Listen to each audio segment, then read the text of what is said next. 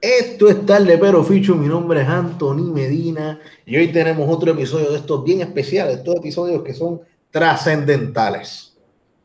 Me acompaña aquí en la esquina azul el gran separadista de las piedras, el señor José Guzmán Guzmán. ¿Cómo está usted? Gente, ¿qué es lo que? Estamos activos. Y la invitada de honor. Muchos dicen que los periódicos están cayendo, pero es porque ya no lo están escribiendo todos. Si ella lo escribiera todo, estarían trepados. La gran Coral Murphy. ¿Cómo estás, Coral? ¿Qué es la que? Hola, todo bien. Un honor estar con ustedes aquí. Gracias. Sí. Bueno, pues vamos a arrancar con esto, como viene la cosa.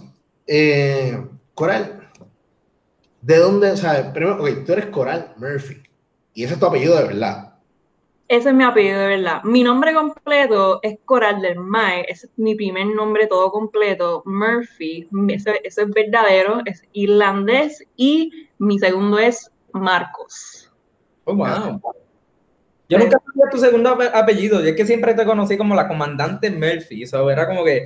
Es Murphy, es como que. Ahí está.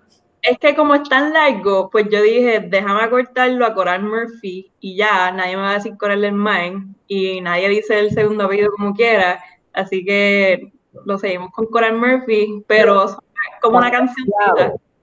Es como, que- como que tu primer nombre es Coral del Mar. Todo es es primer nombre completo. Sí, Oh, no, no es el segundo nombre del mar, como que completo tengo que poner en los documentos federales Coral del Mar. Oh, wow. Sí, como- no, no, es con espacio, Coral, espacio del espacio mar. Y una vez yo no estaba recibiendo mis cheques porque no puse el del mar. Oh, wow. Sí.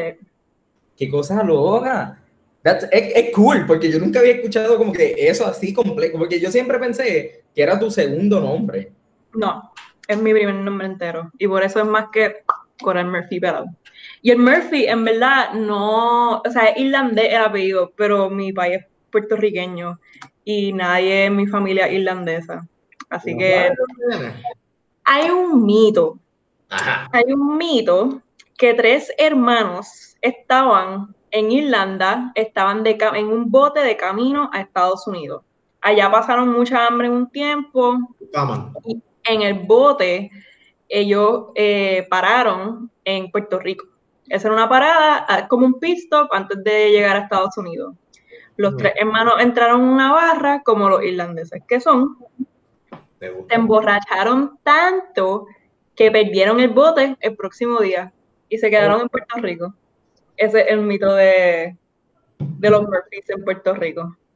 Oh, wow. Pues mira, yo tuve una discusión hablando de irlandeses en Puerto Rico, paz descanse con el gran Fernando Picó, eh, porque yo había, el, el, me- en paz descanse, el, el año que él falleció, eh, yo estaba tomando un curso con él y yo le hablé de que había ido a Irlanda, esto y lo otro, y él me dice, coño, mano, yo no he podido ir.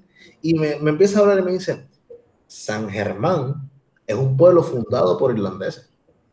De verdad. Y sí, y los O'Neill y to- todos los apellidos aquí son de, salen por ahí, ¿por qué? Porque cuando se da el famine, el famine fue la hambruna en Irlanda, porque Ujú. a todos los que eran católicos no les dejaban, tenían un montón de restricciones.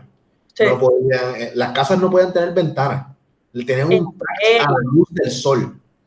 Y tú vas a Irlanda y tú te vas a los campos y ves las casitas viejas y tú ves que tienen unas ventanas bien chiquitas y tú dices, ¿por qué carajo tienen ventanas chiquitas? Y es porque el gobierno británico, hijos de putas que eran, eh, les cobraban por coger sol. Lo que podían comer eran papas, más nada. ¿Y qué pasa en el famine? Una bacteria le da la papa y no se dan plantas de papa. Se pierde la materia prima que comía esa gente, todos los católicos en Irlanda, que era la mayoría, y hay una hambruna cabrona y muere más de un millón de personas. Y, pero se pierden 4.5 millones de personas en Irlanda que eran católicos en ese momento. 3 millones se van a Estados Unidos, un millón muere eh, o se pierde, que no se sabe qué ocurrió con ellos, muchos de ellos. Eh, y muchos también para el tiempo de Cromwell en Inglaterra hubo una república por unos breves años y huyeron de Irlanda y cayeron en Jamaica. Y de Jamaica se escapaban y caían en la parte oeste de Puerto Rico. Ahí es que se funda San Germán. ¡Ea rayo! Así que puede que también los Murphy hayan entrado por ahí. Ya, los personajes. No, y hay Murphy en muchas partes. Yo, hay Murphy en Manatí, que ese es mi clan. En San Germán, fíjate, también hay. En Mayagüez. En sí. un porque siguiendo uno de los libros, hablando de Pico, uno de los libros de él, no sé si fue. Ay, el de esclavo, no, el de. Either way, uno de los libros dice que también en Utuado llegaron un montón de Murphy también. Sí. Así que. ¿Viste? Y cambió el nombre porque antes era M-U-R como el tuyo, P-H-I, pero, pero en Puerto Rico. M-U-R-F-I, cosas así, no. Era Morphy, Morphy, porque pues la gente escuchaba Murphy y es como que, ah, pues Morphy, ajá. Y fíjate, mis tías son farmacéuticas y ellas abrieron su propia farmacia en Manatí.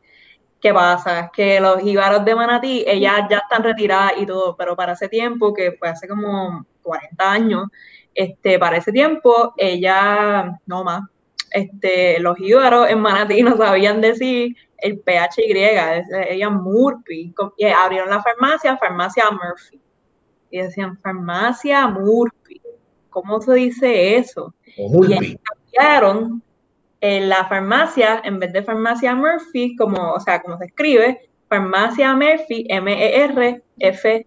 Y por eso en mis redes sociales yo soy M-E-R-F-I. Qué duro. Pues mira, ya que tenemos todo este background, vamos a, vamos a empezar entonces con tu vida en la... En, ¿cómo, ¿Dónde tú estudiaste en escuela superior? Yo estudié... antes de la escuela superior, vamos de abajo para arriba. Vamos. La escuela superior está la intermedia, el preescolar, quizá alguien te pegó una paleta en la cabeza, eso es bueno saberlo. Eso es bueno saberlo. No, yo me crié en un barrio, en el barrio Punao, Manatí, Puerto Y sí. Y era una comunidad súper chiquita, yo era súper católica, yo estaba, mi actividad favorita literalmente era el catecismo. Este, sí, mano, yo en un punto quería ser sacerdote y después me noté que después alguien me informó que no puedo serlo por ser mujer y ahí fue que decidí ser periodista. No, mujer. Ah. Después quería ser monja. Oh, wow. Y por mucho tiempo quería ser monja y después yo no sé qué pasó, pero este Diosito me perdió y Sí, yo no sé, como que después me fui como en una esa, etapa de rebelión que va todo el mundo, como que Dios no existe, mano, como que empieza a, empieza a leer, infórmate, y todos esos viajes de filósofos, y yo sé más que tú, y nada, pero fue, fue una época buena para todo el mundo, para, que, para crecer, para educarse, qué sé yo, y, y pues nada, estaba en la superior, este... Todo el viaje cultural se dio en intermedia. En intermedia te diste cuenta que el catolicismo no era la que era. Sí, ahí me noté que la iglesia tal vez había algunas cositas que con las cuales no estaba muy de acuerdo. ¿Llegaste a la confirmación? Porque no, no llegué a la confirmación. Ay, ¿de qué pasar cuando adentro llegaste, tú sabes? No, no, no. Esta es la comunión. La comunión. No, yo estaba así, estaba haciendo planes, tenía todo mi plan, pero después todo se derrumbó. Yo no sé cuál fue el punto en que todo se derrumbó, pero, pero sí, fue, no, no pude hacer la confirmación, porque tienes que, yo decía, ah, para ser sacerdote tengo que hacer la confirmación, obviamente, hello, pero, pues, después yo dije, no quiero estar más en una, ah, porque también estaba en una escuela cristiana, pero mucha gente en Manatí son bien evangélicos. Y yo no sé por qué la gente evangélica piensa que los católicos no son cristianos. Pero sí, sí. yo puedo explicar, eh, eh, a mí me queda pentecostal y es una cosa bien rara eh, imagínate, tú sabes, el odio a los PNP y los populares, como que, ah, los populares son el diablo, son la peor cosa del mundo, los PNP, y los populares, ah, los populares son los cabrones, son el diablo. Pues básicamente pasa lo mismo con los evangélicos.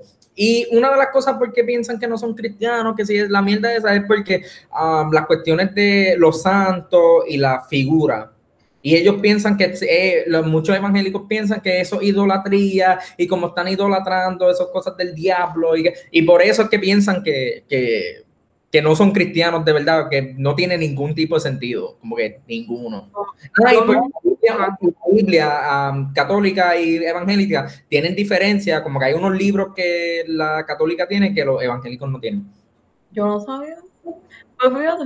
La, 66 libros, 62, y la católica yo creo que tiene como 67, 78. Pues en verdad, yo nunca entendí el roce, pero era real, hasta como para chamaquito en tercer grado, eso era bien real. Y, y yo recuerdo que, que, que, me molestaban, como los chamaquitos me decían como que, ah, Coral no es cristiana de verdad. Y yo, ¿qué? Y yo voy a bien a pecho y, sí, y yo como que está bien y esta es mi identidad completa, pero nada, para adelante. Y yo le dije a mi mamá. ahí. Y no, yo, fue una revelación. Y yo le dije, mami, no quiero estar aquí más. Este, estas nenas dicen que yo no soy cristiana. Y ella, ok. Y después en esa transición, yo, yo creo que ahí más o menos fue que empecé a cuestionar las cosas. Fíjate, yo como que, espérate, ¿qué es ser cristiano? Y como que mientras buscas sobre la cristianidad, como que más te notas que hay cositas que como que no cuadran. Y pues ahí yo dije, eh, y después le dije a mami, mira, en verdad quiero estar en una escuela no cristiana, please. Y ella, pues dale. Este, así que me puso en Piaget Bilingual Academy. ¿Eso con superior? Sí. Bueno, elemental, fíjate. intermedia más. Intermedia, superior. Que ahí es donde yo paso todos los años. Hasta, hasta, hasta 12. Y fue horrible porque era básicamente una escuela cristiana, pero era laica. sí, yo digo que mucha gente está como que, mira, eh, los maestros de inglés en la high son los mejores, esos son los que te ayudan, esos son los psicólogos. Para mí, no. Eso era, sí, porque era una escuela laica, pero teníamos de todo, como estábamos evangélicos, cristianos, había musulmanes, testigos de Jehová y todo, o sea, pero había una maestra de inglés que insistía en que todos tenemos que estar en un círculo, pararnos y rezar. Y yo, mira, mano, como que, entonces para ese tiempo, pues ya yo no era, yo no era creyente, yo no me sentía cómoda haciendo eso, había gente de otras religiones, y, y no, mano, yo, al final del día, yo digo que esa escuela fue pésima, pésima, pésima. Excepto una maestra que, que tenía de historia. Lo, eso sí, yo digo que son los mejores, los maestros de historia. Esos son los que de verdad te, te empujan, son los sabios, porque lo que como que saben la que hay, de verdad atendieron las clases en, en la uni y eso sí me ayudó mucho. Pero además de eso, en verdad las hay pésimo, pésimo. Pues, ah. Saliendo de la high entonces, ¿cuándo fue que tú entraste a la universidad ya queriendo el periodismo? ¿O tú te cambiaste? Pues yo quería ser escritora, como escritora de ficción, porque yo soy una super mega lectora. J.K. Rowling no, no, mano. Es, es, otra cosa que en mi clase de inglés dieron para el grado 12, una, ellos dieron el AICA de Noé como parte de, para, para el examen. Y yo, mira, ¿qué? El AICA de Noé, tenemos 17, 18 años, como que cuál es el punto, No sé, mano. Y pues yo siempre eh, me ha gustado leer, me y yo dije, en verdad me gustaría escribir un libro y me gustaría escribir varios. Y, y yo dije, yo quiero ser escritora. Pero es como que esas cosas que tus padres dicen, eh. Ajá. Y como que, que cuando dicen como que, ah, voy a estudiar literatura, es como que, ¿qué vas a hacer con eso? Y yo, ah. Y ellos dijeron, coge algo más práctico, más vocacional. Y yo, pues el periodismo se asemeja, como que cuenta historias. Un escritor favorito mío es Gabriel García Márquez. Y hay una historia que él dice que, ah, que, la persona que lo está entrevistando dice, tú eres bien creativo, ¿cómo es que tú te inventas esta historia, estas loqueras? Y él dice, en realidad yo hablo con la gente y yo lo que escribo son las historias que me cuenta la gente. Y yo pensaba que eso era súper cool. Así que dije, ah, y él también era periodista, claro. Y, y- Sí. y pues, no. Y yo me quería ir para San Juan, porque yo era como que esa persona típica que, ah, me quiero salir de Manatí, small town girl, big city, qué sé yo. Para mí San Juan era como que, wow, the big city. Y por eso me fui para Río Piedras, porque podía estudiarlo en Arecibo, pero no hay que explicar eso. Y, y me fui para la Yupi y estuvo súper cool. Me, fue, fue la mejor decisión, en verdad, la mejor escuela. ¿Qué fueron las primeras cosas que te, te la explotaron, ¿verdad? Mudarte a Río Piedras después de vivir en Manatí. Eh, ¿qué, qué encontraste diferente, no? Adaptarte a la vida de la, entre comillas, ciudad. Pues, como yo era una persona de Manatí mudándose a San Juan con padres estrictos, eh, yo no me mudé, yo no tuve la experiencia normal de un estudiante entrando a la UPI. Mi primer semestre yo viví con un, con, en una casa con 30 mujeres y lo corrían tres monjas. Eso, eh, eso es por, ay, carajo, más abajo de la calle Madrid, cerca Ah, de... Cuando tienes la, el carrito de los burritos y bajas, y Ajá. Por los budistas, por los budistas. ¿Verdad? Por los budistas. ¿Qué qué? Por los budistas, por la iglesia budista. por No, el- por los, los burritos, los burritos. Ah, Bonito. No, El mole, eso queda por claridad casi, cerca de claridad. al lado de claridad. Eh, y eso es una casa, cabrón, yo vivía, lo que yo vivía dos calles más arriba, al final de la calle de Madrid, yo vivía en apartamento arriba, y yo veía esas monjas que ellas tienen los gorros estos con las alas, y pasaban por ahí por las mañanas y yo los miraba como que, ay Dios mío, Yo, pues, ¿qué estarán tramando esas doñas. Y tenía una amiga que vivía en esa casa, eh, Alexandra, no me acuerdo el apellido, Alexandra algo. Pero ay, ella vivía ahí también. verdad. un día en, en Channels, y yo, loca, pero tú no estabas en la casa de las mujeres, y me dice, ah, qué para el carajo, cabrón. Más o menos me lo mismo. El toque de queda ¿no? que cocinan bueno. He escuchado que cocinan bueno, eso sí. Ok, mira, en verdad, todo el mundo dice, diablo, loca, tú viviste con unas monjas, como tú pudiste? La Clara no me molestaría vivir ahí otra vez. ¿Por qué? Ok, sí, hay toque de queda, pero yo pienso que para un estudiante que dice, ok, este semestre no puedo salir, no puedo pariciar, qué sé yo, que eso nunca voy a hacer yo, porque yo siempre voy a querer salir, pero como que si un estudiante de verdad, y si un estudiante nos janguea, como que hay gente que nos janguea, so, hay toque de queda a las 10, so tú tienes que estar ahí a las 10. Ah, Eso-. No está, no está. Y, y, y yo pienso que es un buen precio. El precio era 350 por un cuarto, te daban desayuno y cena. Y no era como que cualquier desayuno y cena. Esto eran tres doñas mexicanas. O sea, ellas estaban al día con la cocina. Yo pienso que está bien.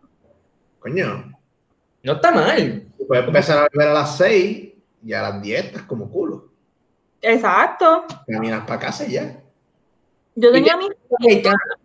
Ajá, ¿qué qué? Y tienes comida mexicana, como que te sirven un, un platote ahí bien, como que Hacho, el refrito que ellas hacían. Eso era lo mejor. Y los huevos, las tostadas, como que todo, en verdad, ellas bregaron al 100. Y yo pienso que estaba chilling. La cosa es que pues yo quería janguear, como, y pues quería hacer lo que era de como que estar en el video hasta las 4. Y, y si tú no llegabas a las 10, llamaban a, llamaban a tus padres. Ay, qué papelón. Eso sí, un papelón. Diablo. papelón, súper papelón. Que yo nunca vi nada que era pasando, tú sabes que yo no me haya enterado en, en las monjas, pero, pero sí. Y todas que salen de ahí es como una experiencia colectiva, todos entienden.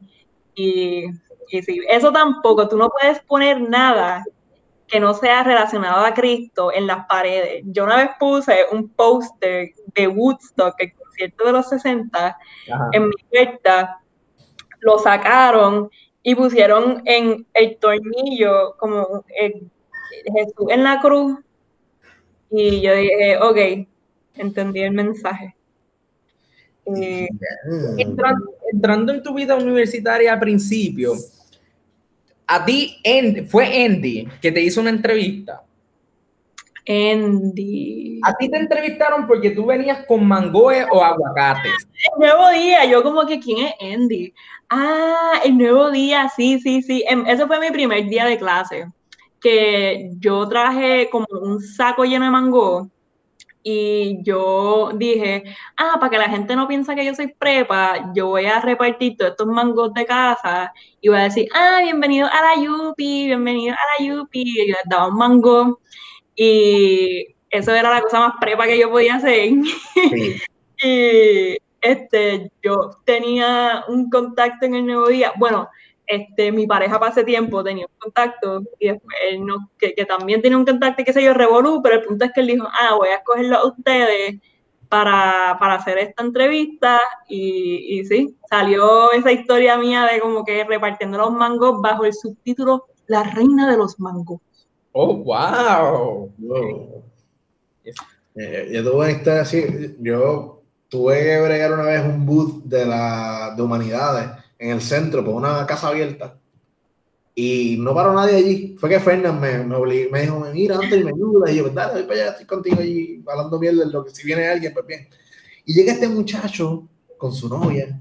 Y dice, ah, los dos solicitamos para historia. Una pareja historiadora. Y yo, ah, cool, qué bueno. Ah, pues le enseñamos el currículo, hablamos, todo.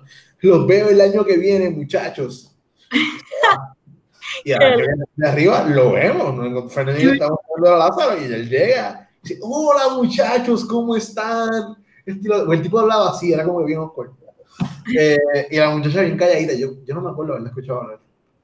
Pero, pues él llegó, qué sé yo, nada, como en dos meses se dejaron. Eh, y él empezó a vender flores en la entrada de la universidad. Anda, ¿en serio? El chamaco que vendía flores en la entrada por donde estaba la estación del tren. Sí, sí, sí, yo lo recuerdo. Lo conozco. Ese guitarra, yo tomé clase con él en mi primer semestre de CISO. Cabrón, yo soy dos años mayor que tú. Voy a movilizarme. Pues sí, sí, yo lo que llegué a conocer. Cabrón, El- La novia tuvo un pulso. yo creo Sí. que es un pulso, un punto dado. Sí, sí, sí. Pero el chamaco llegó a la mesa que estaba Fernán y yo en el centro. Y eso, ay, me acuerdo que Fernán me decía, loco, los otros días lo vi, y Fernán y yo hablábamos de eso en la barra. Este, cabrón.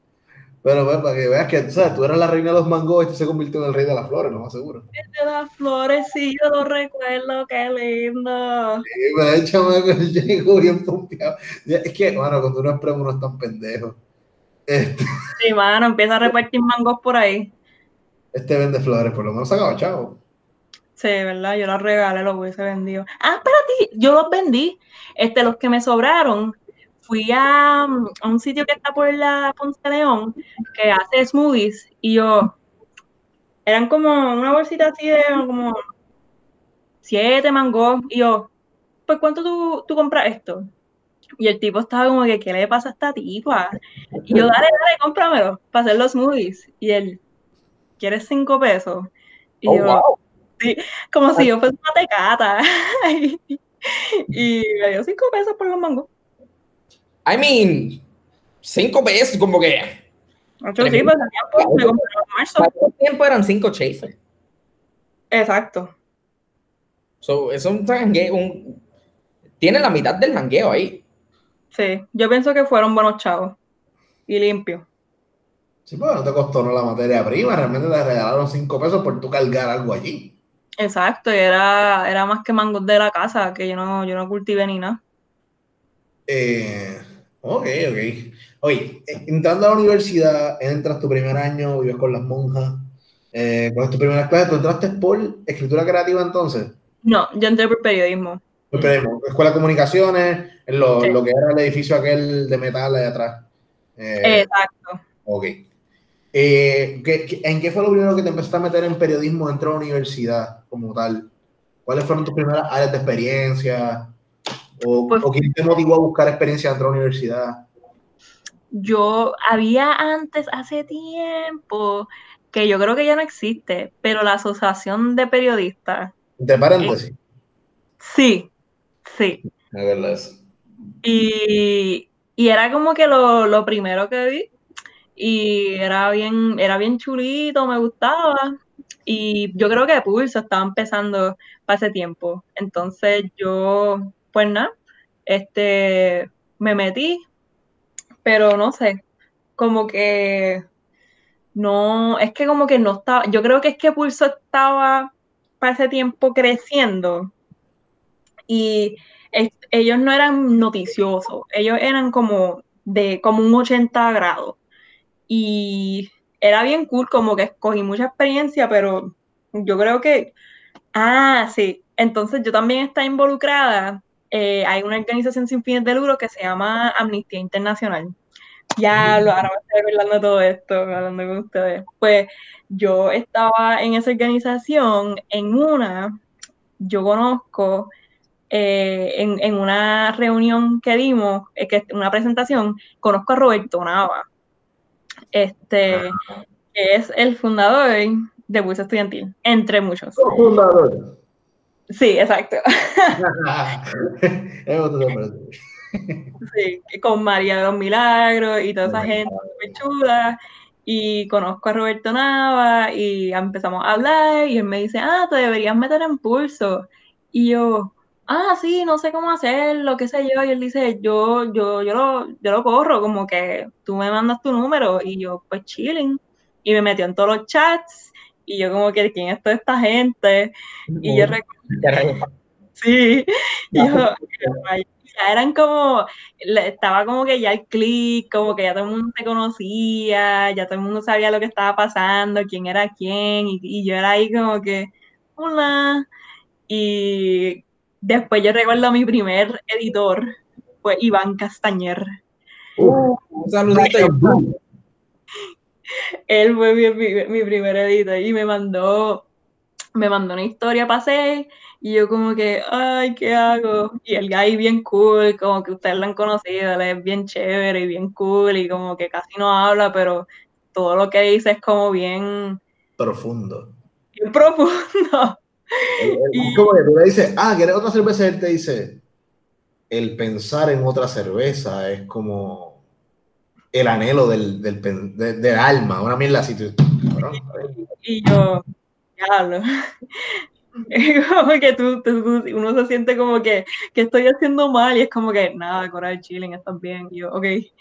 Y nada, él fue, y después de eso seguí, seguí, seguí escribiendo y me, involucré mucho más, conocí a Anthony, este, y después eventualmente hubo un chisme ahí que no, estar, no vamos a indagar, pero pasó como un un derrumbe en la gente que corría pulso y estaban buscando a gente como que para estar en la junta y, se acercaron y, me lo ofrecieron como que para estar eh, como directora de información.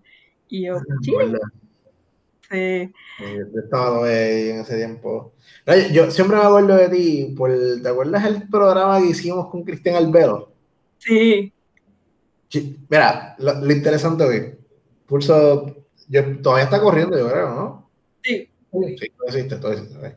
Y que siga existiendo, en verdad, fue una experiencia brutal para todos los que estuvieron allí. Y yo vivo agradecido con eso. Sí, sin Pulso, ni esto existiría. Así que, cool. Nada, punto es que yo seguía jodiendo a la Junta. Mira, mándenme un una, alguien de, de digital, que era quien escribía para hacer estas entrevistas, pues yo quiero que esto sea algo de todos. peleaba y peleaba y peleaba y peleaba y peleaba en todas las reuniones todo el tiempo. El proyecto se atrasó como un mes y medio, dos meses. Y de momento me dicen, ah, me te vamos a mandar a alguien. Y yo, ¿a quién? A cobrarme el fío. Esa misma. Cool. Dame el número. Eh, yo le digo, yo le abro. Radio Universidad de noche. Que para subir a Radio Universidad, que por la escalera esa atrás, bien creepy. Sí. Te van a matar, te van a raptar y te van a sacar los, los, riñones por la nariz. Eh, y, yo me acuerdo de ti siempre de, ahí, después de la huelga. De hecho, vamos, vamos, a entrar en ese tema. No, no, eso fue antes de la huelga. no, eso fue antes de la huelga. Sí, ahí fue que yo te conocí. Pero el, el proceso de huelga, yo creo que para todos que, todos que trabajamos en Pulso, fue bien formativo. ¿Cómo fue ese proceso de cubrir la huelga en Pulso? Tú, todavía tú no eras la de información todavía para ese tiempo, ¿verdad? Sí, era parte de la junta. Pues siendo, siendo la, de la, la directora de información, cómo, cómo era trabajar con todos los papelones, que si eran, que si esto es verdad, que si esto no era verdad, todo lo que nos tiraban encima a nosotros, porque siempre era como que, ah, son a favor de, de Rosselló, son PNP, ah, son independentistas radicales, son estos, son los otros, y siempre nos tira, cualquier cosa que pasaba en Pulso durante la huelga, era culpa de nosotros, digo, cualquier cosa que pasaba durante la huelga, era culpa de Pulso. Entonces, ¿cómo fue trabajar con eso, con esa dinámica de que todo, y mayormente a ti, que todo recaía a ti porque eran las de información? Era una eh, fue una de las épocas más estresantes de toda mi vida, toda mi vida. Y yo recuerdo esa época como una... Eh, eh, y hay que recordarnos que ellos ni nos pagaban, nadie nos pagaba. Nadie. Y, y estudiantes Estamos estudiantes, esa es la otra. Estamos tercer año. Porque usualmente mundo se iba al, cuarto año, usualmente ya se iban. Exacto. Pero era un proyecto tan importante y para mí en ese momento la huelga se sentía como un momento tan histórico que yo decía, todo esto vale la pena. Y es como tú dijiste, casi todo era, todo estaba recayendo sobre nosotros y si yo no me enteraba de algo, yo me sentía culpable. Yo recuerdo que yo me echaba tanta presión encima, y decía, esta gente se enteró de esto, como que diálogo se enteró de esto, el vocero, el nuevo día se enteró de esto antes de nosotros, esa es mi culpa. Y, sí. uno de los peos que hubo dentro de la huelga es que me agarrando surgía el rumor de, ah, los policías están entrando por tal portón. Sí. Hubo una vez que ya tú estabas tan estresada dentro del revolución, yo, yo, acababa de llegar a la oficina, llego allí, ah, dice, ah, estás entrando por comunicaciones, y tú, tú, ya estamos por comunicaciones, y yo monté tu guagua en la Montero, es que yo me de la Montero, by the way, Montero for life, ¿sabes? Sí, yo, yo recuerdo eso, yo recuerdo eso, y en ese preciso momento, yo hablo con uno de los líderes de la huelga que me dice, ah, yo necesito, yo estoy texteando con esa persona y me dice, yo necesito que me llame. Y yo, pero porque yo no podía hablar, yo estaba haciendo 10.000 cosas, estaba en la Montero, estaba guiando, estaba como que texteando con 10.000 personas. Yo, no, texteame esta información. Y dice, yo no, ah, no, no, me dijo, necesito que te encuentres conmigo en persona, mala mía. Que llegues allá, era, e, ese era el peo, que no puede hacer y Necesito que te encuentres conmigo en persona. Y yo, pero no, ¿por qué? Como que estoy ocupada, qué sé yo. Porque yo no sé si tu teléfono eh, tiene un, eh, como un implante o algún... algún rastreado. Para, estar, ajá, para rastrear. Y yo... De casualidad esa persona eh, el apellido es bien. No digas no, no, no digas nombre, no digas nombre. No voy a decir nombre. Los tres sabemos quién es. Okay. Sabemos quién es. Okay. Yo por pa voy. Y tú sabes que por eso yo, yo me pongo. Yo estaba mal, yo estaba mal, yo estaba mal. Y yo, pero esa información era importante, lo necesitaba, ¿sabes? Así que yo fui para allá y me encontré con la persona. Pero sí, era... Te viste tan desquiciada saliendo de allí que yo dije, yo voy con ella para que no vaya sola porque está el garete. que tú ibas a arrancarle la cabeza. ¿Qué pasa? La llamada no entraba porque él, él, no quería que fuese por llamada porque podía haber, eh, la, los policías podían estar monitoreando la llamada. Y tú te encabronaste y te, para allá, puñeta, este cabrón me acaba de confirmar esta mierda. Sí. bueno, me voy a acompañar a ella, si acaso. Eso era tan estrésico, como que además de que tú tienes esta presión, tú sabes, macro de la huelga, la situación política, qué sé yo, entonces están estas cosas bien micro de, ah. mira, no puedo hablar contigo por teléfono porque va, está rastreado, qué sé yo, y es como que, mano, ¿qué? Y tú escuchas las noticias y tú dices, wow, yo me pregunto como que si eso es verdad o no. Y cuando tú ves a los periodistas tan enfurecidos por cosas que están pasando, yo, yo los creo, yo los creo. Yo, mira, tú sabes que entiendo el struggle. Y sí, mano, ese, esa época fue bien, bien estresante. También llegamos a dormir dentro del campus para tener información.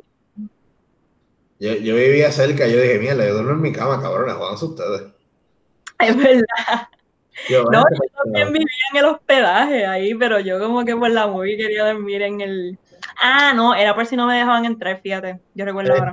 No, no, y también era que yo estaba de madrugada, recuerda que siempre que contestaba las llamadas, pasaba un clic a las 5 de la mañana y yo estaba ahí. Sí, es verdad. O over, porque pues, ocurrían cosas allá adentro.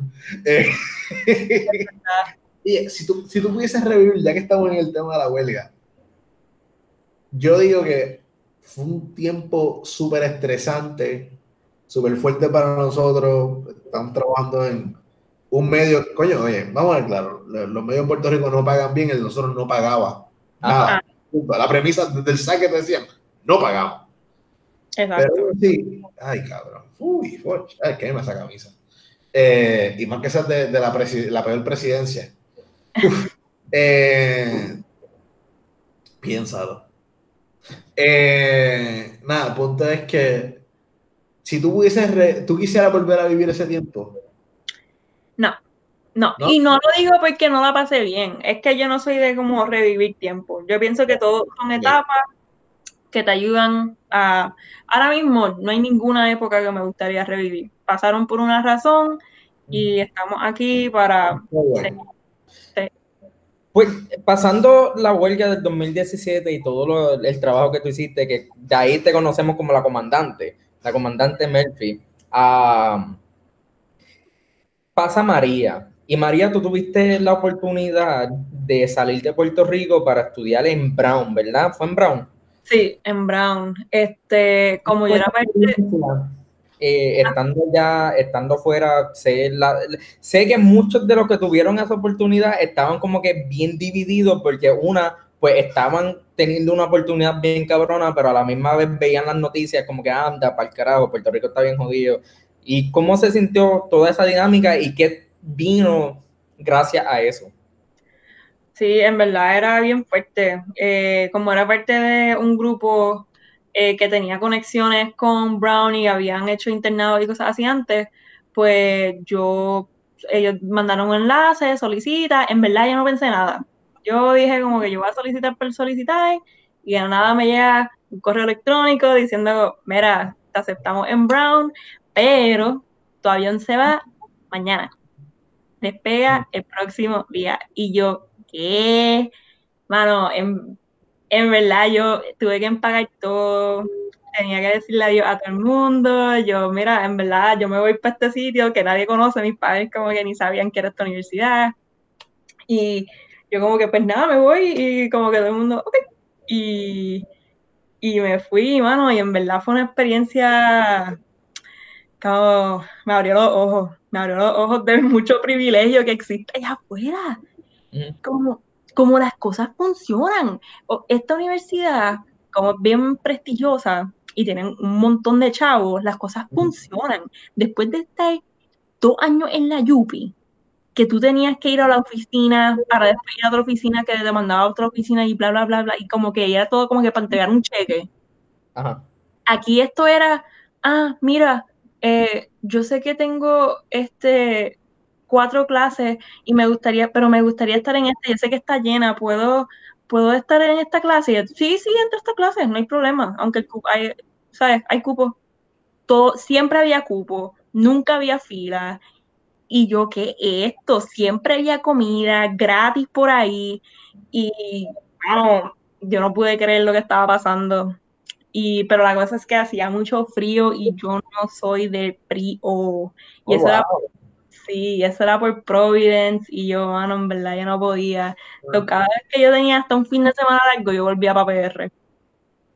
En, nosotros tuvimos en el podcast a Fernandito hace varias semanas atrás y él nos dio una versión porque él salió en ese, en ese vuelo también para allá. Sí, ahí yo conocí a Fernando. Exacto. Y el caso de Fernando fue también así, de improviso. Eh, bueno, arrancamos como tres personas para poder decirle a Fernando que lo estaban llamando. Y cuando lo logramos conseguir, ah, ya me enteré. Y él arrancó, él se llevó toda la ropa sucia para allá. Y bregó por allá. Sí. Y fue una experiencia para todos ustedes. ¿Qué, qué tú crees que fue lo más determinante de, de, eso? Además del privilegio, ¿no? Y de, de, ver lo que es la universidad con, con, con fondos, coño. Sí, mano, pues eso que tiene tanta ayuda y eso realmente me ayudó como para conseguir futuros trabajos.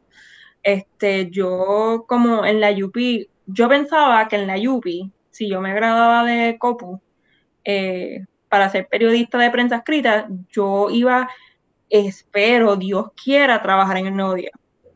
Y, eso es súper normal y como, pero ahí te entrenan y, te dan los recursos para que vayas como a los grandes periódicos, al New York Times y, y, y NPR y qué sé yo, y Bloomberg y y pues eso mismo me dieron tantos recursos. Ellos ven todas las cosas que tú mandas, te corrigen todo, este, te lo editan y dicen, esto es lo que tú vas a entregar. Y tú, ok.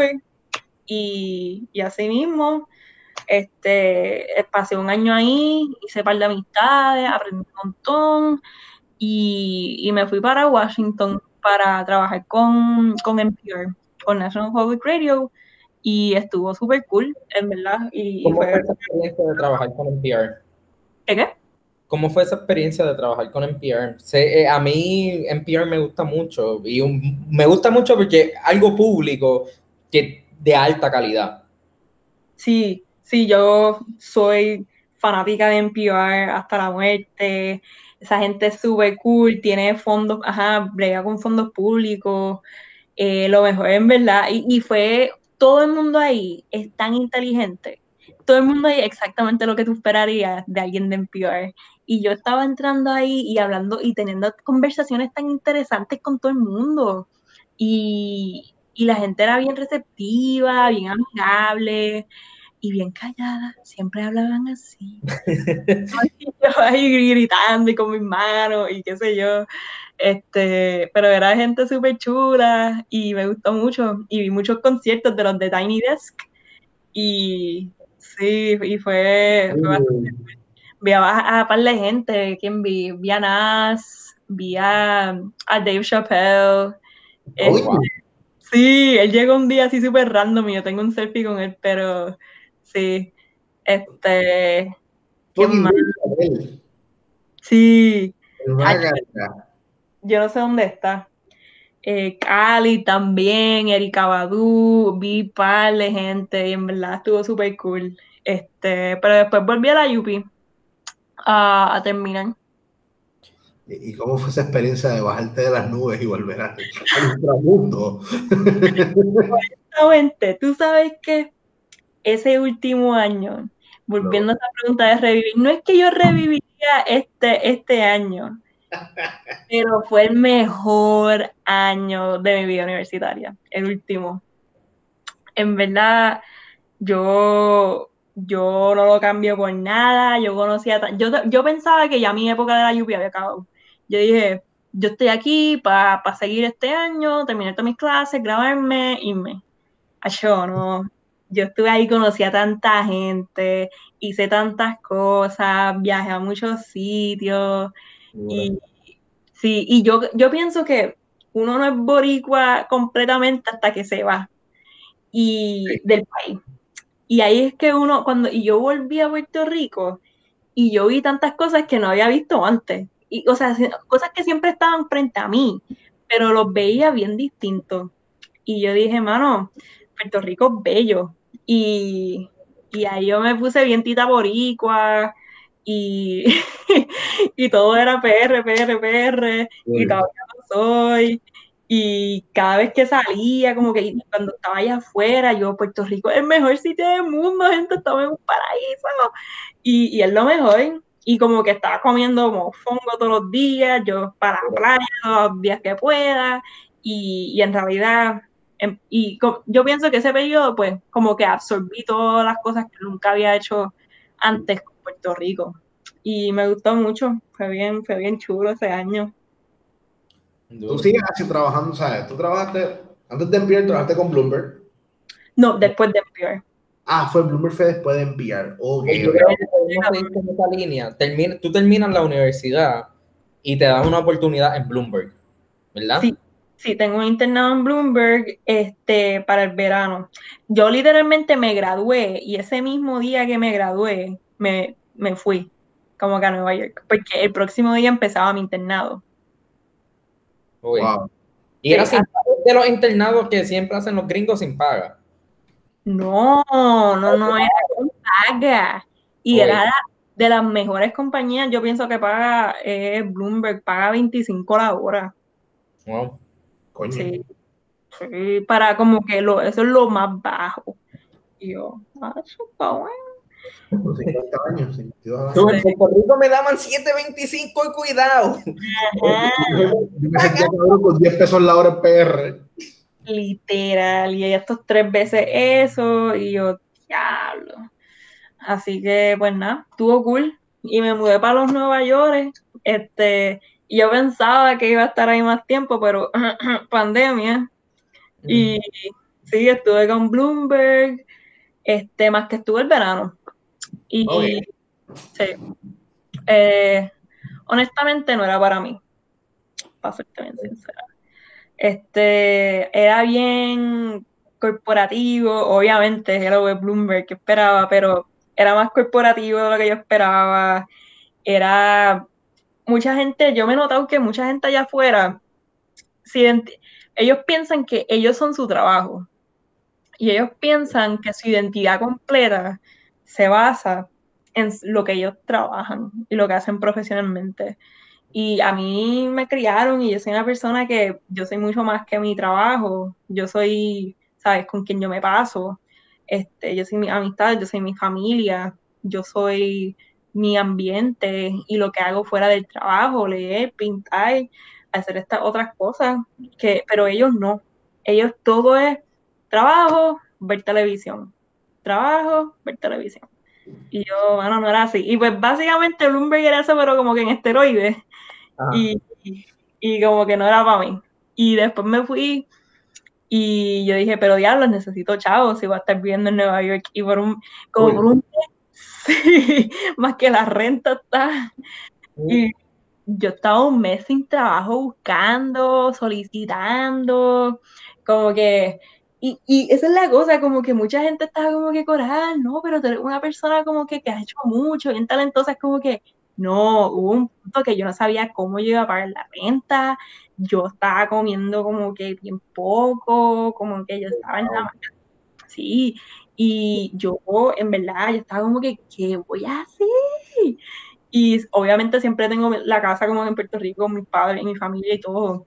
Sí, pero pero no, no entiendo lo que no es lo mismo. Yo no, como, sí, hay, hay algún sentido de como que no debe ser así, pero hay un sentido como que failure, como que el, el regresar así, no sé si tú lo ves de esa manera, pero como que, tú sabes, como que llegar, estabas como que bien high, de momento como que, ah, me tuve que ir por cuestiones económicas, pues hay un sentido como que, diablo, ¿qué, hice, qué pude haber hecho para no regresar de esta manera? sí, como fracasé. Yo pienso, y mira, ahora mismo yo estoy en Puerto Rico, ya yo no estoy en Nueva York, pero también eso tiene que ver, ahora mismo yo pienso que eso cambió. Yo no volví a Puerto Rico porque yo estaba bastante segura de que, mira, yo creo que sí voy a conseguir un trabajo, que eventualmente sí conseguí. Y, pero yo pienso que, por ejemplo, ahora mismo en pandemia, esas cosas han cambiado. Porque si, una persona perdió su trabajo por COVID, normal, como que un, millones de personas perdieron su trabajo por COVID. Y si hay alguien que me dice, ah, yo estoy cogiendo desempleo, yo, full, como que antes el, la gente decía, diablo, tú estás cogiendo desempleo, claro, como que, eh. pero ahora es como que normal, tú sabes. Ah. Igual yo no tengo un trabajo y si alguien dice yo volví a PR porque no pude pagar como que esta renta súper excesiva en Nueva York, pues también lo mismo. Y Claro, claro. O sea, ahora estás, eh, ¿qué, qué es lo que estás haciendo ahora como tal? Pues eventualmente empecé a trabajar con USA Today y sí, que ellos son una publicación este de Estados Unidos. Eh, sí. no estás diciendo como si esto fuese el San Juan Star, no. No.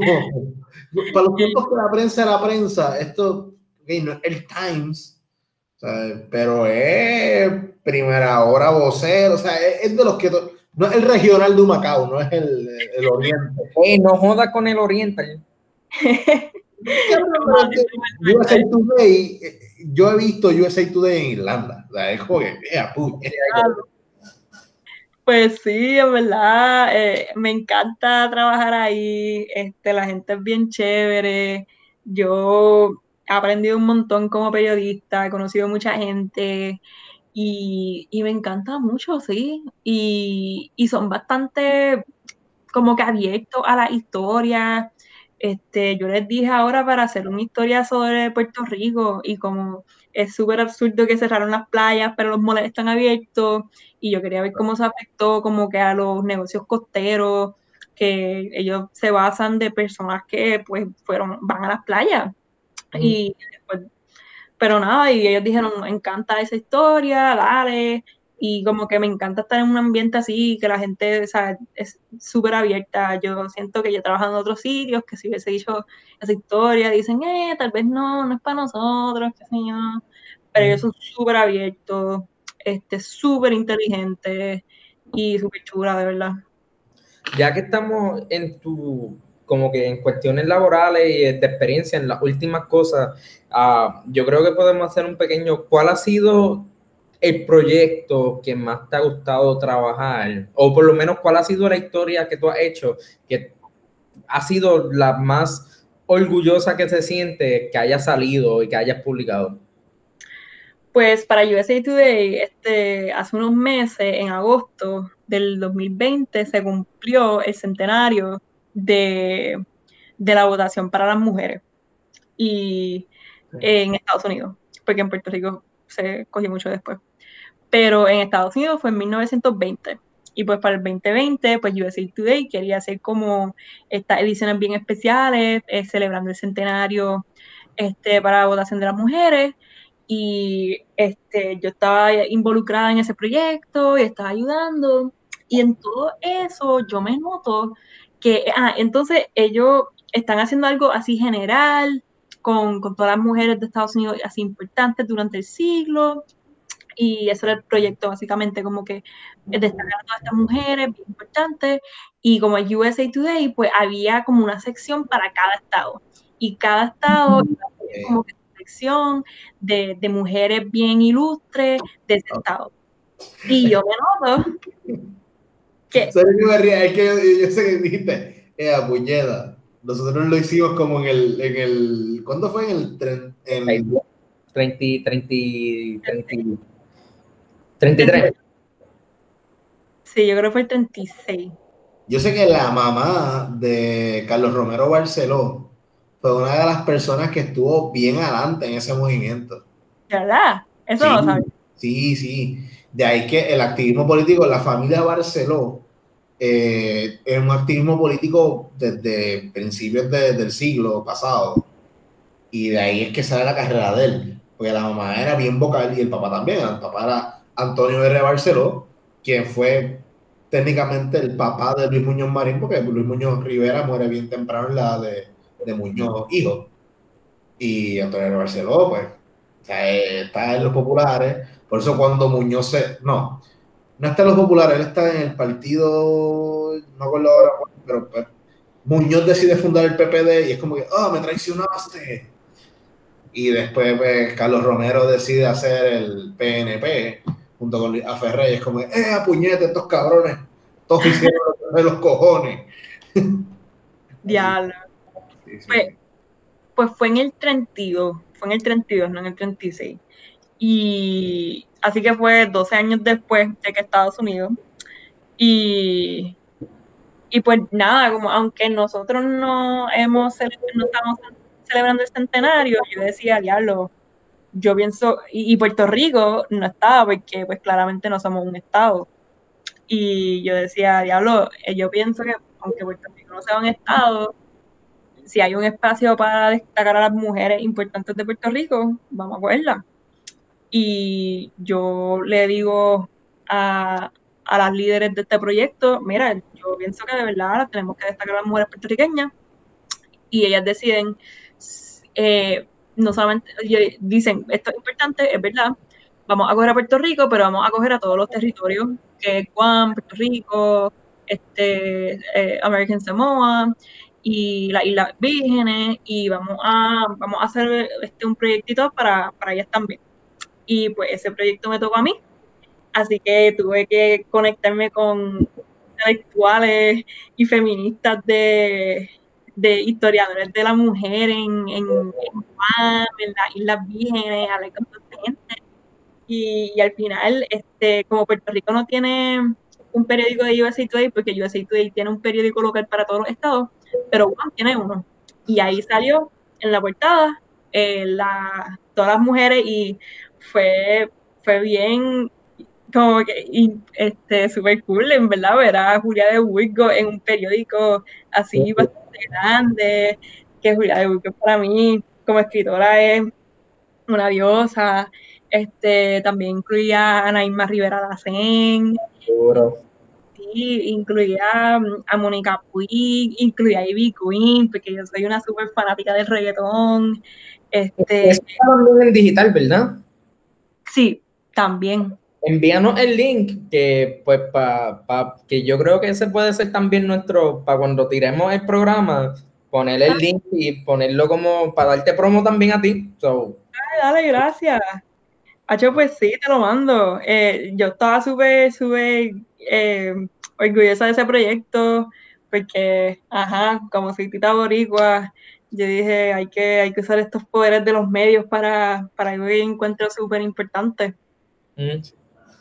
No, y, así como tocas de nombrar a Julia de Bulo con tanto orgullo, todo puertorriqueño debería decir el nombre de esa mujer con ese orgullo. Eh, yo siento que Puerto Rico tiene muchos ídolos, uno para mí, uno de los más grandes es Roberto Clemente, pero, pero son ídolos que hay que mencionarlos con ese orgullo y, en todo lo que hacemos deberíamos de cierta manera rendirles honor. Sí, eh, de acuerdo. Y que muchas veces hasta en Puerto Rico no se mencionan estas personas, que sí, que la gente Los, pasa por alto y, para mí son personas que han tenido tanto impacto en la historia y, en todo, en la cultura, que, hay, que hay que destacarlo. Para mí es tan triste ver niños eh, que dicen, eh, por repetir lo que los papás dicen, ah, no, en los tiempos de Rosselló todo era mejor. En los tiempos de Sila las cosas eran mejor. En los tiempos de Aníbal las cosas eran mejor. En los tiempos de Fortuño. Digo, ninguno de, esas, ninguno de esos cuatro que mencioné se merece el término de... Los niños deberían decir, yo quisiera ser como Roberto Clemente, yo quisiera ser como Julia de Burgos, yo quisiera ser como Lola Rodríguez de Tío, yo quisiera ser como Eugenio María de Otto, yo quisiera ser como Meterio Betance. Y van a decir, diablo, estoy independentista de mierda aquí, todos, todos, todos independentistas. Eh, pues mira, coño, Luis Ferrer, yo tengo mis diferencias con él pero por lo menos es un tipo que, que tuvo su misión y sus cosas. Yo no sé, pero Roberto Sánchez Vilella. No, el otro es Roberto Sánchez Vilella. Roberto Sánchez Vilella fue un servidor público de verdad y dedicó su vida al servicio público y fundó la escuela de administración pública en la UPI, fue profesor en ella hasta su muerte. Eh, hay personalidades en Puerto Rico que sí deberían ser apoyadas por las generaciones nuevas y mira, en Puerto Rico tenemos atletas, tenemos gente que ha logrado cosas cabronas. yo usa, tenemos un cabrón que fue al espacio, tenemos yo acaba ahí. Eh, para la luna ahora. Dios quiera. No hay, sé que escuché que hay un puertorriqueño una puertorriqueña que va para, para, para la luna. Yo sé que hay una puertorriqueña que actually, eh, eh, no tiene, ya perdió la visión, pero es la líder en investigaciones de exploración espacial con ondas sonoras en física y es una puertorriqueña de Burao, Y no tiene lista. Carajo, se me olvida el nombre de ella ahora mismo. Estoy, voy a buscarlo aquí. Eh, pero Puerto Rico tiene unas cosas cabronas. Sí. nosotros nos, vamos a los mismos de siempre. Exacto. Eh, Bad Bunny es bueno, cool, me encanta, pero carajo, hay gente que tiene ya carreras sí. sabes, también. No, y como alguien que, como a mí también me gusta mucho escribir sobre música, este, que yo hice un artículo este, sobre reggaetón y para New York Times hice otro sobre música latina, y la cosa con Bad Bunny es, es, es precisamente eso, a mí me encanta Bad Bunny, claro, pero también hay muchos otros nombres que no estamos mencionando, y y yo también me puedo quedar horas hablando de Bad Bunny, su importancia a la cultura y, y lo, las novedades que está haciendo con la música, pero ahora mismo yo también pienso que en el género, y, y hay muchos otros, en muchos otros géneros, hay, hay músicos puertorriqueños que también, yo, yo pienso que no le están no estamos, estamos dando el mismo tipo de atención que le damos a Bad Bunny. Exacto. No, mira, a mí me hicieron una pregunta en Dublín, un chamaco nigeriano, Shu, Shugudi, se llama, ese es su nombre. Y Shugudi me dice, Anthony, ¿qué carajo exporta Puerto Rico? Porque él está hablando de petróleo, Nigeria exporta petróleo, productos de goma, un montón de mierda. Y yo me pongo a pensar, digo, diablo, está el ron, la Bacardí, la más grande está aquí. Y dije, coño, hay ron, pero realmente lo que exportamos es arte Sí, arte, o sea, en varias dimensiones, tanto en la música, en la pintura, lo que sea, pero es arte. Puertorriqueño es arte y, y la política dentro de también es un arte, así que hay políticos, tenemos una jueza en el Tribunal Supremo como Sonia Sotomayor, que la, la jurisprudencia es un arte. sí. Realmente lo que producimos son intelectuales en arte. Y toda la diáspora que se va a distintos países, exportamos nuestra cultura, exportamos la comida cuando abren negocios. Sí. Sí. En- hay un puertorriqueño. Ah, by the way, la, la astrofísica, astrónoma, astrónoma realmente, es Wanda Díaz Merced, la que me refería, de Mm. Gurabo, Puerto Rico, eh, que bendito que haber sufrido tanto la pérdida del radiotelescopio, porque ella estaba haciendo investigaciones activas en radiotelescopio de, de Arecibo. Este, pero sí, mano. Yo, yo me acuerdo siempre del programa del Boricuazo, no sé si se acuerdan de eso. ¿Se acuerdan del Boricuazo? No, Sé no. pero que usa Wikipedia para sus libros. Exacto, él sí, tiene un libro y él usa Wikipedia, pero a mí me explota porque yo he corroborado muchas de las cosas que él decía. Y sí, gran mayoría de ellas son verdad. El Él, él, él una vez dijo, ah, no, el puertorriqueño, ¿sabes qué? El que investiga el hielo del Polo Norte es un puertorriqueño. Y yo dije, hmm, papi, aquí se te fue la patineta. Aquí se te fue, aquí se te fue, papi. La, la bobo pasó y tú te quedaste allí. Ese es el que estaba en la radio. Ajá, en la mega. Sí, sí, sí. Yo creo que papi y mami lo escucharon. Mano, me puse a buscar y es verdad. No es como que el gran, pero de los más grandes estudiosos del hielo en el Polo Norte es un puertorriqueño. Wow. Y yo me quedé frío y dije, ya, vete para el carajo. Es la que el boricua no tiene nada que hacer y se va para el carajo a investigar hielo. Cabrón. Estamos donde sea. Sí, en todos lados, en todos lados. Donde menos tú te lo esperes, siempre en Boricua, siempre lo hay. Siempre. Sí, sí, Yo recuerdo que cuando a nosotros, cuando pasó lo de Ricky, uno de los posts que, que dijeron, ah, que si hay un montón de gente en todos lados protestando en Estados Unidos, en Nueva York, en Chicago, en España, y en uno de los- y, y- y el post decía, y sorprendentemente en Viena, y eh, fue en Viena porque a nosotros, cuando nosotros fuimos para estudiar en Viena, un grupito, Ujú. estábamos allá durante Ricky, entonces tiramos una foto que sí eso, y todo el mundo como que anda, hasta en, hasta en Austria hay gente como que pensaba- pensaban que vivíamos allá, estábamos de vacaciones, como que estaban estudiando, pero pensábamos que estaban en, en- en- viviendo allá, y es como que anda, hasta en, en Austria, ¿qué hace un puertorriqueño en Austria? Qué cool. De todo esto, Murphy, ¿cuáles son tus proyectos próximos y que estás pensando hacer algo? Pues ahora mismo yo estoy en la maestría, estoy en la Universidad de California, en Berkeley, y sí, así que ahora mismo este, el próximo año y medio va a ser dedicado a eso. Pero quiero salir, mano, quiero salir de Puerto Rico, quiero salir de Estados Unidos y quiero enfocarme en historias internacionales. quiero irme, sí, quiero irme para Francia, quiero irme para pa Suecia, yo no sé, para pa, Colombia, para, yo no sé. Yo siempre, yo le recomiendo a todo el mundo que vaya a Alemania. Alemania Alemania me llama mucho la atención también. Yo no sé, pero en verdad quiero irme a otro sitio y sentirme incómoda. A mí me gusta sentirme Suecia, Suecia entonces. Sí. Yo llegué a Suecia, de, las dichas que he tenido en esta vida, mi novio y yo compramos unos pasajes, nos salieron baratos porque era una, aerolínea que tenía un vuelo directo de Puerto Rico.